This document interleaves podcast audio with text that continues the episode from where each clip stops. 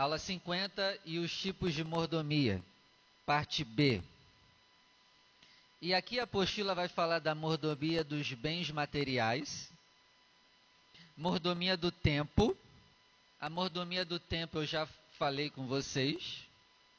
Vai falar da mordomia do dízimo.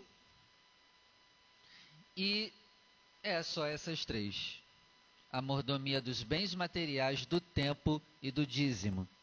É, anotem aí, a do tempo eu já falei. Não sei se vocês lembram. Eu já falei sobre administrar bem o tempo. Se tu não lembra, ou tá com amnésia ou faltou. Não sei qual é. Mas eu falei, não sei se você lembra. Lembra? Eu falei do tempo. Eu falei do tempo. E não falei ainda do dízimo e dos bens materiais. Então vamos começar falando da mordomia dos bens materiais. Anota aí Mateus 19, versículo 21, sobre a mordomia dos bens materiais. Mateus 19, verso 21.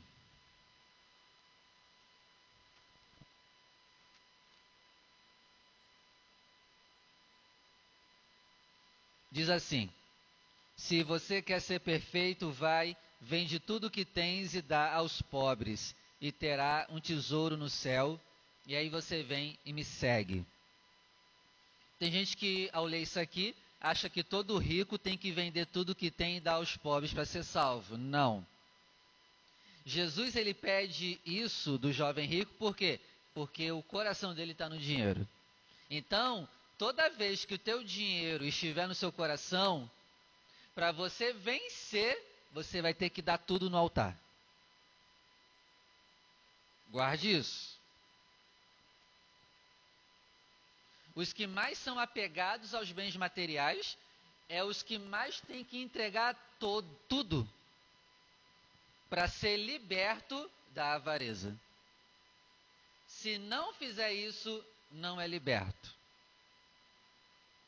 Agora, se você é cheio da grana e não é apegado ao dinheiro, você não precisa dar tudo, porque o teu coração não está no dinheiro. Agora, se tu é pegado, tu vai ter que botar tudo no altar. Até se a gente for pobre e ama o dinheiro, a gente vai ter que botar tudo no altar para ser curado desse problema. Deu para entender, gente? Porque tem gente que usa esse versículo aqui para falar que todo rico tem que botar tudo no altar. Não. Quem tem que botar todo o dinheiro que tem no altar é quem é apegado ao dinheiro. Não importa se é rico ou se é pobre tem que ofertar tudo. Esses estão lascados, porque aí Deus pede tudo mesmo.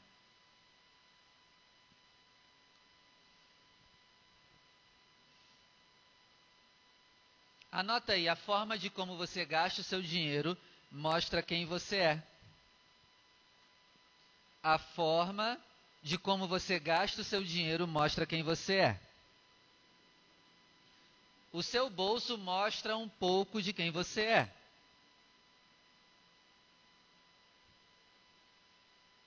Por exemplo, tem pessoas que dizem assim: não, eu sou uma pessoa boa. Mas a pessoa gasta o dinheiro com balada, com cachaça, com prostituição. É pessoa boa? Gasta com morte, manda matar. A forma que você gasta o dinheiro mostra também o seu estado espiritual. Anote isso também. A forma de como você gasta o dinheiro mostra o seu estado espiritual.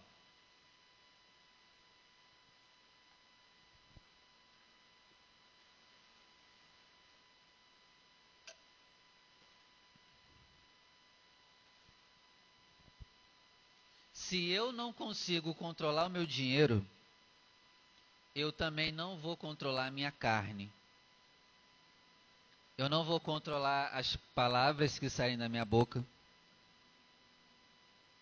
Eu não vou controlar os meus impulsos malignos.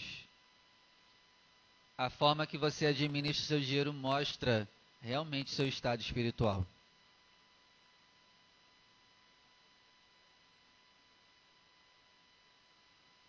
Por exemplo, a pessoa que não consegue guardar um dinheiro. A pessoa que não consegue guardar nada. Essa pessoa tem algum problema. E não é só o problema de não guardar, mas ela, ela ou ele tem algum problema emocional. Você acha mesmo que é só, ah, eu não consigo guardar dinheiro? Não tem alguma coisa espiritual por trás? Tem algum problema emocional da pessoa por trás? Talvez tenha algum trauma por trás que faz acontecer isso. Tá dando para entender? É muito sério. A maneira que você lidar com o dinheiro mostra muito sobre você. Então, por exemplo, se eu não consigo guardar dinheiro, eu também não consigo guardar guardar nada, qualquer outra coisa. Eu vou estar sempre gastando e desperdiçando em todas as áreas da minha vida. Se eu não consigo guardar dinheiro, eu não guardo segredo.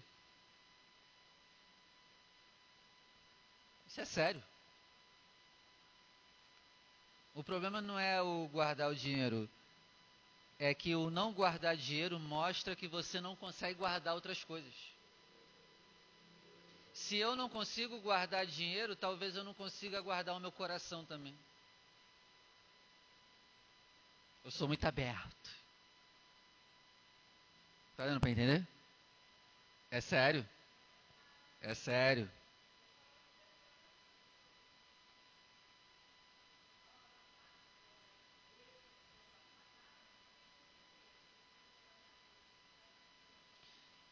Então, a pessoa que não consegue controlar o seu dinheiro, essa pessoa também talvez talvez não controle a carne.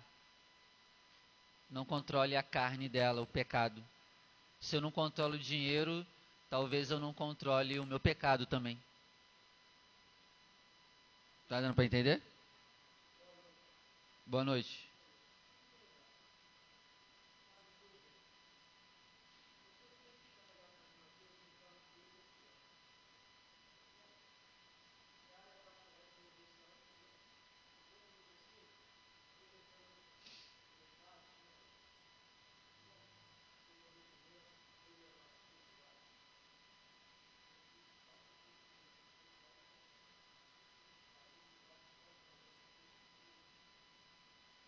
Mas você tem coisa para fazer?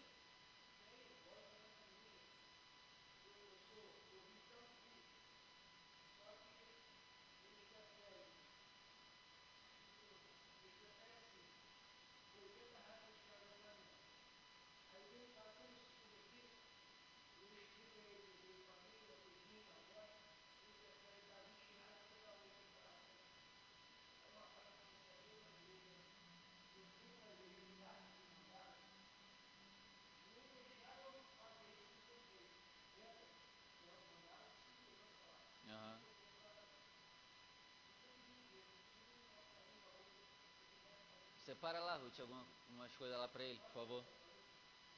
Agora não dá que eu estou em aula. É, eu, eu parei a aula para falar contigo. Claro. Não, amanhã a igreja está fechada. Só se vier na sexta. Vinícius.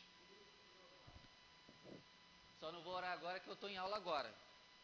Eu já parei para conversar contigo.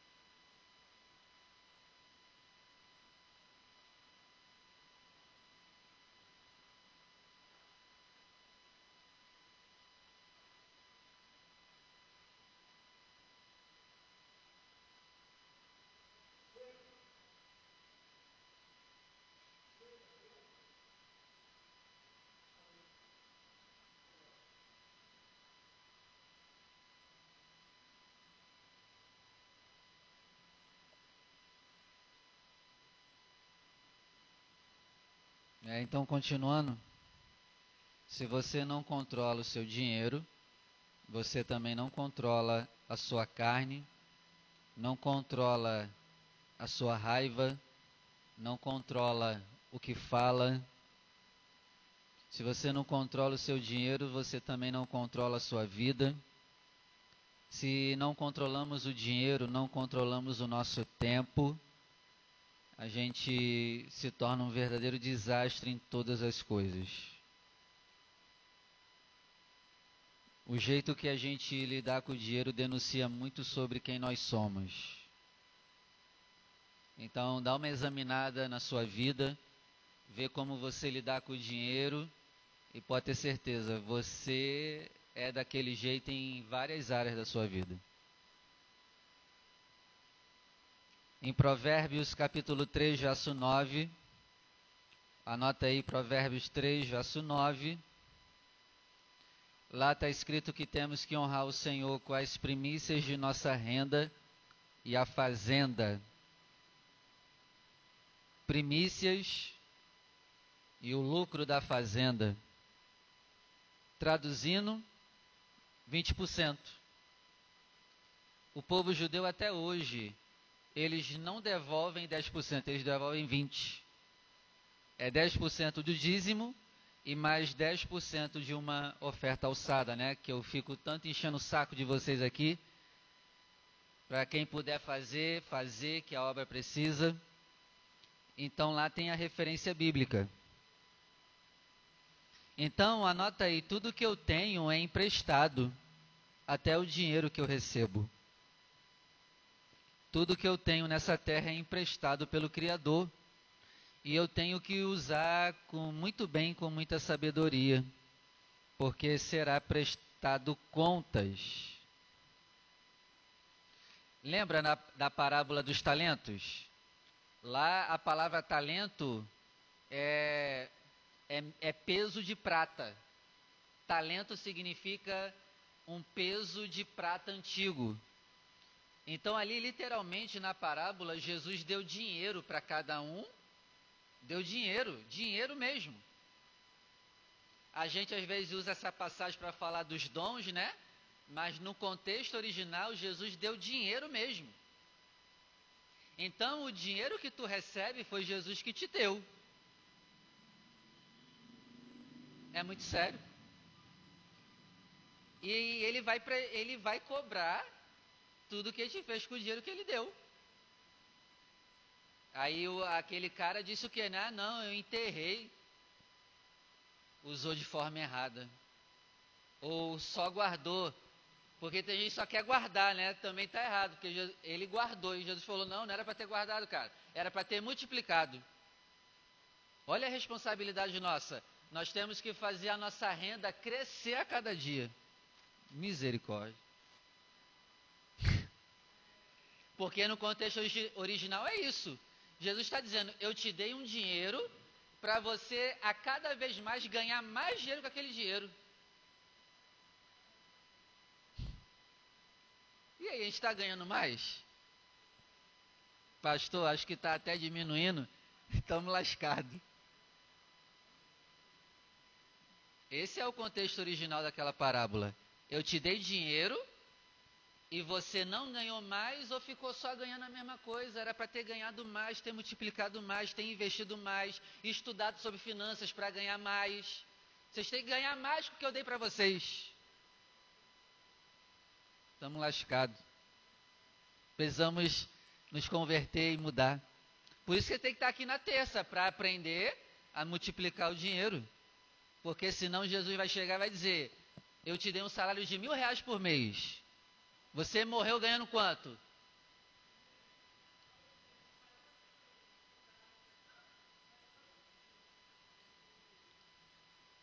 Isso é sério, gente. Todo o dinheiro que você tem é Jesus que te deu. E junto com isso vem uma cobrança de multiplicá-lo. Por que, que a gente tem que ganhar mais? Porque o reino de Deus vai ser mais abençoado.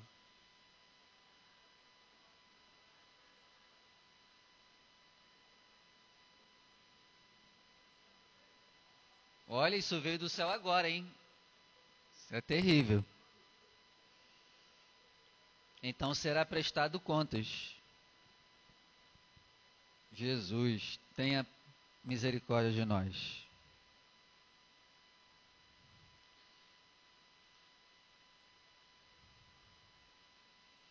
É, com relação à mordomia dos dízimos, nós devemos ter cuidado para não trazer para Deus dízimos coxo, doente. A gente não pode trazer dízimo para Deus coxo e doente. Pastor, o que é um dízimo coxo e doente? Dízimo é 10%, não é? É você trazer menos disso. Gente, dízimo é 10%, não é 8, 7, não é 20%, dízimo é 10. Então a gente também tem que tomar cuidado para não trazer um dízimo doente. Ou simplesmente não trazer nada, né, Sheila? Ah, não vou devolver esse mês. Tá maluco? Isso é sério. Manda.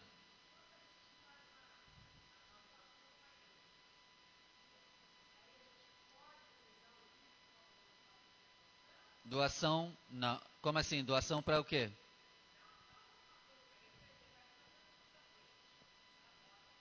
Sim, gastou dinheiro.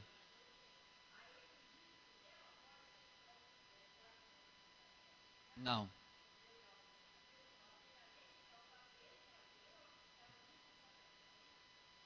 O dízimo é para abastecer primeiro a casa do tesouro.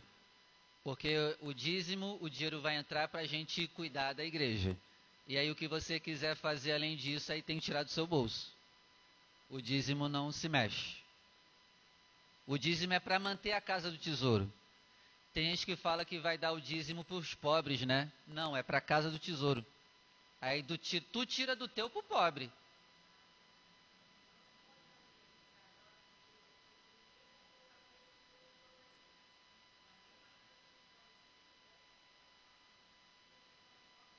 Isso aqui é uma oferta alçada. Voluntária. Entendeu? O 10% tem que estar tá no altar. Agora, é, as ofertas alçadas você pode dar de várias maneiras. Você pode dar uma oferta alçada de um tapete, né? Não necessariamente ser o dinheiro, comprando um tapete, um comprando uma televisão para a igreja, seja lá o que for. Outra coisa também é uma, um dízimo, uma oferta doente é quando eu não tiro o melhor. É quando eu dou qualquer coisa. Isso é perigoso e eu tenho que tomar cuidado para não faltar com o meu dízimo. Eu tenho que administrar muito bem as minhas contas para não faltar com o dízimo. Porque quando as contas apertas, aperta, a primeira coisa que a gente pensa em cortar, a carne já vem e fala logo, corta o dízimo. Não pode. Corta o teu lazer, mas não corta o dízimo. É outra coisa também. Os sacerdotes, anota aí, os sacerdotes desfrutam dos dízimos.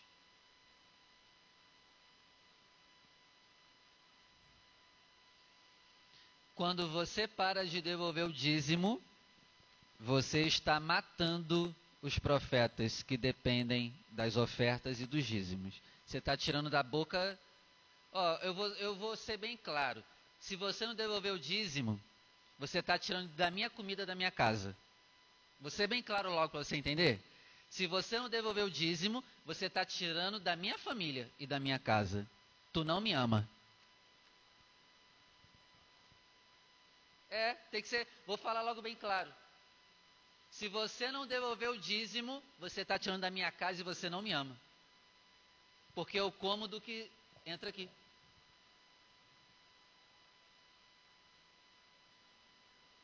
Por isso que é tão sério o dízimo.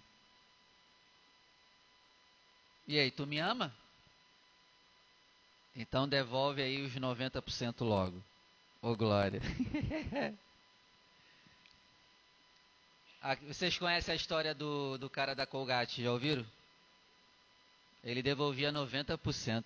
O cara era sinistro. 90% do lucro da empresa. Eu quero ter essa fé.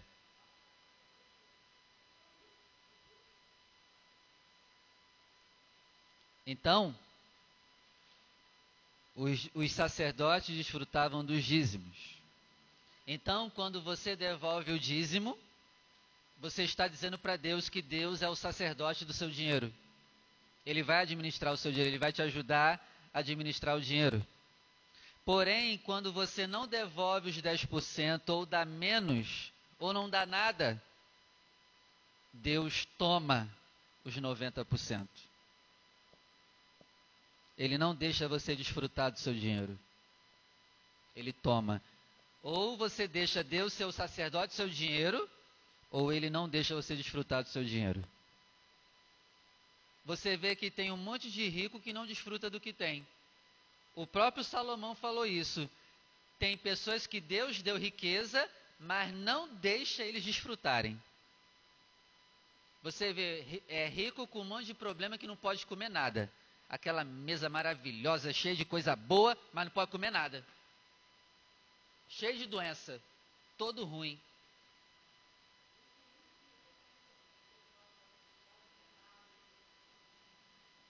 E outra, a família é que desfruta do dinheiro do cara e da mulher. É os outros à volta que sugam o dinheiro. O próprio não desfruta. Por isso que a gente tem que lutar para ser rico, sim, se a gente quiser, claro. Pô, mas ser rico para não aproveitar a riqueza? Por isso que a gente tem que estar tá firme com Deus, porque a gente vai ter riqueza e vai desfrutar dela. De que, que adianta ser um rico todos ruins, cheios de problemas de saúde? Não adianta para nada, não vai desfrutar de nada. Então, deixe Deus ser o sacerdote do seu dinheiro. Porque se ele for o dono do seu dinheiro, você não devolver, ele não vai deixar você desfrutar. Amém? Alguma pergunta? Tranquilo? Toda vez que você receber agora, fala: Jesus me deu. Eu tenho que multiplicar esse negócio aqui.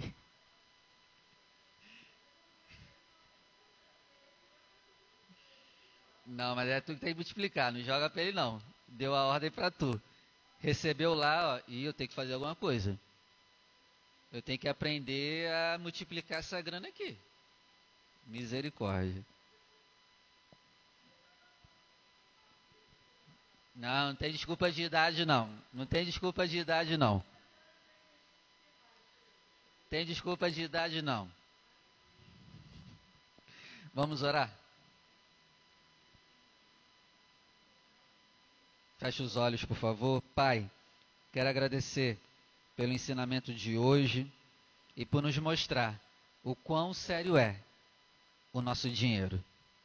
Pai querido, tenha misericórdia de nós e nos ajuda a termos sabedoria para administrar o nosso dinheiro e que tenhamos capacidade de multiplicá-lo para abençoar outras pessoas, para abençoar pessoas à nossa volta para abençoar ainda mais a sua obra. Em nome do Senhor Jesus. Amém. Amém? Fica triste com a aula de hoje não, tá?